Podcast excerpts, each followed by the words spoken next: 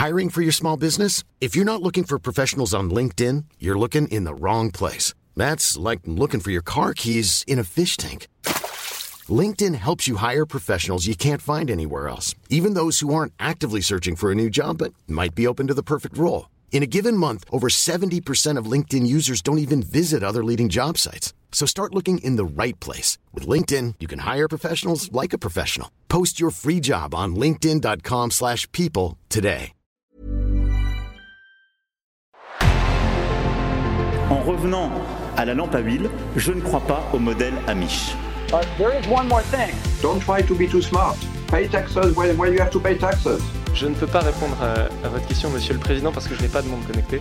And that was a big mistake, and I'm sorry. Welcome to the Cybertruck Unveil. Voilà, je suis localisé en Allemagne.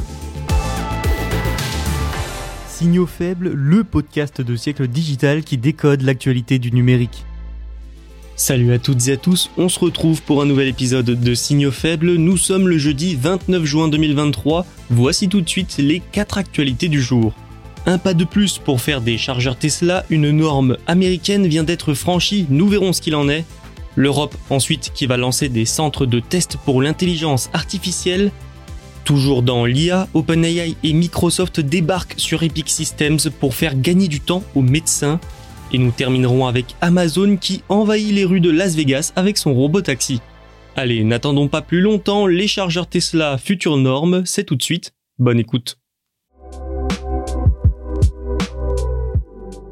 La norme de recharge nord-américaine, dite NACS ou NACS, de Tesla, va probablement devenir le système de recharge par défaut des véhicules électriques aux États-Unis. Mardi, la SAE International, organisation de normalisation, a affirmé travailler sur la prise en charge de cette prise Tesla. Une fois que ça sera fait, les fabricants pourront ajouter plus facilement des connecteurs NACS à leurs véhicules et bornes de recharge. La SAE est l'un des organismes de normalisation les plus importants de l'industrie automobile. Une telle décision n'est donc pas anodine. L'adoption de ce chargeur par la SAE facilitera sa mise en œuvre et son utilisation par les fabricants et les opérateurs de bornes de recharge de véhicules électriques. Pour les utilisateurs, recharger un véhicule sera aussi plus fiable et plus simple. Rappelons que le port de charge de Tesla a été ouvert l'année dernière aux véhicules d'autres marques. Le but était justement de devenir la norme dans un premier temps aux États-Unis. Et c'est donc en passe d'être réussi. Selon le média The Verge, le Joint Office of Energy and Transportation des États-Unis a travaillé avec Tesla et la SAE pour accélérer la décision de faire de la prise Tesla une norme. Ça devrait permettre d'améliorer l'infrastructure de recharge du pays. ChargePoint, gestionnaire de bornes de recharge outre-Atlantique justement, a annoncé de son côté que les clients installant des bornes de recharge avec son équipement pourraient aussi ajouter la norme de port de Tesla. D'autres entreprises ont déjà pris une décision similaire. Ce n'est donc pas vraiment nouveau que la prise de Tesla s'impose peu à peu comme une norme, comme la norme, le chargeur par défaut. Mais avec la SAE, ce sera encore plus officiel. Toutefois, cette adoption de la technologie de Tesla a réellement accéléré lorsque les principaux constructeurs automobiles, Ford, General Motors ou encore Rivian, ont annoncé l'ajout de la prise de Tesla à leurs futurs véhicules. Si même les concurrents adoptent cette technologie, le but de la SAE est maintenant de créer un connecteur NACS standardisé et basé sur la technologie de Tesla le plus rapidement possible. Si elle veut aller vite, c'est parce que l'enjeu est de taille. Même aux États-Unis, les véhicules électriques sont appelés à se multiplier très rapidement. Comme en Europe, l'enjeu c'est de développer assez rapidement des infrastructures de recharge. Mais si chaque constructeur a sa technologie, sa prise, alors recharger son véhicule est moins simple et plus cher pour les consommateurs. Avec une telle norme, tout cela sera accéléré Reste à voir maintenant si l'Europe empruntera un chemin similaire. Petit à petit, l'Union européenne avance sur la réglementation de l'IA. Ce que certains nomment déjà des centres de crash test pour intelligence artificielle vont voir le jour sur le vieux continent. Le 27 juin, l'Union européenne a annoncé le lancement de quatre, je cite, centres de test et d'expérimentation. Ils serviront donc à examiner les dernières innovations basées sur l'intelligence artificielle et chaque centre aura sa spécialité. L'industrie, la santé, Smart City, donc ville intelligente, ou encore l'agriculture. 220 millions d'euros sont dédiés au projet porté par la Commission européenne. D'ailleurs, ces centres entrent dans le cadre de son programme Digital Europe. Certains pays membres prendront aussi une partie de cette enveloppe en charge. Ce projet entre également dans le sillon du AI Act, grand texte devant encadrer les IA. Avec son approche basée sur le risque, l'Union européenne veut encadrer les intelligences artificielles et leur développement pour éviter que certaines, potentiellement néfastes, ne soient mises sur le marché. Les quatre centres sont aussi lancés avec l'appui d'une centaine d'organisations partenaires, des centres également accessibles virtuellement. Finalement, on peut résumer leur utilité en disant qu'ils joueront le rôle d'intermédiaire de sécurité. Ils se placeront entre le processus de développement et d'avancée technologique et l'utilisation par les quelques 450 millions de citoyens européens. Sans surprise, ils serviront donc de relais pour le AI Act. Mais, point important à noter, la Commission européenne n'a pas précisé si ces tests seront nécessaires avant de lancer la commercialisation des IA sur le continent. Leurs lancements sont espérés pour 2024 et les 220 millions d'euros permettront normalement de faire fonctionner ces centres pendant 5 ans. Ils devront ensuite s'autofinancer en faisant très probablement payer les entreprises. Nous verrons une fois le AI Act adopté si ces centres deviendront un passage obligatoire pour les entreprises souhaitant lancer un produit avec de l'IA en Europe.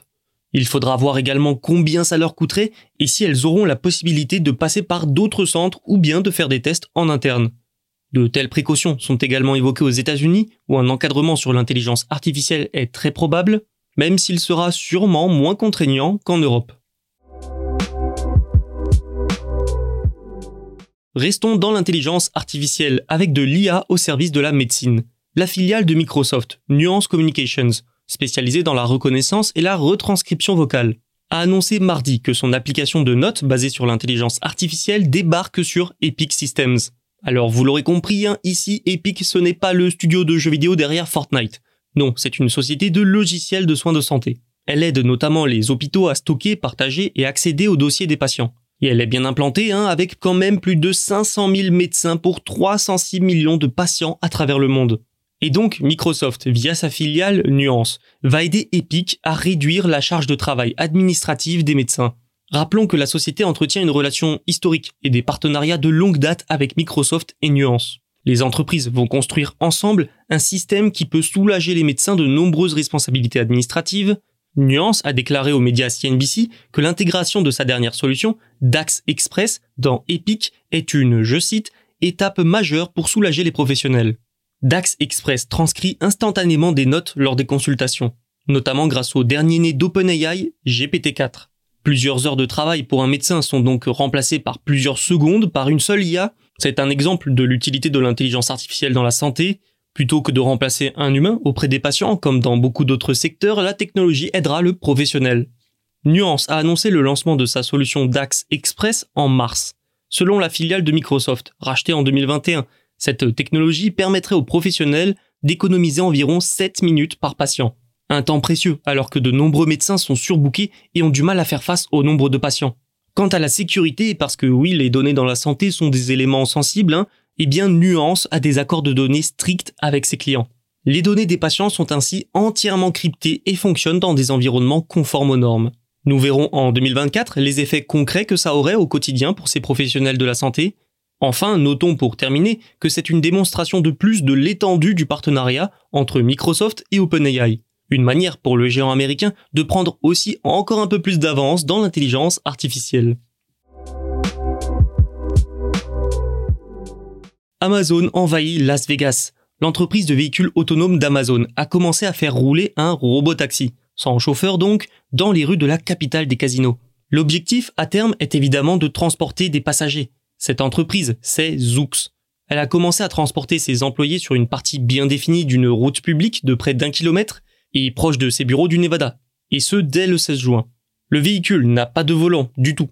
Les sièges sont orientés vers l'intérieur et il n'y a donc pas de pédale non plus. Ce véhicule peut transporter 4 personnes et rouler à une vitesse maximale de 56 km heure. Ce qu'il faut retenir, c'est surtout que ça fait un acteur de plus, soutenu par un géant technologique, dans la course au robotaxi. Et ce, malgré une instabilité économique qui aurait pu laisser penser que ce segment allait être abandonné. À San Francisco, il y a notamment Waymo, propriété d'Alphabet, mais aussi Cruise, propriété de General Motors. Ils proposent tous deux déjà des services commerciaux limités au public. Zoox exploite pour sa part déjà un programme pilote destiné aux employés sur un court tronçon de route à Foster City en Californie. Elle ne propose cependant pas encore de trajet au public et donc ne peut facturer de frais. Mais Las Vegas est une étape de plus vers sa commercialisation. C'est tout pour aujourd'hui, merci pour votre écoute, n'oubliez pas de vous abonner et on se retrouve mardi pour un nouvel épisode. En attendant, tous les podcasts de Siècle Digital sont disponibles sur siècledigital.fr et les plateformes de streaming.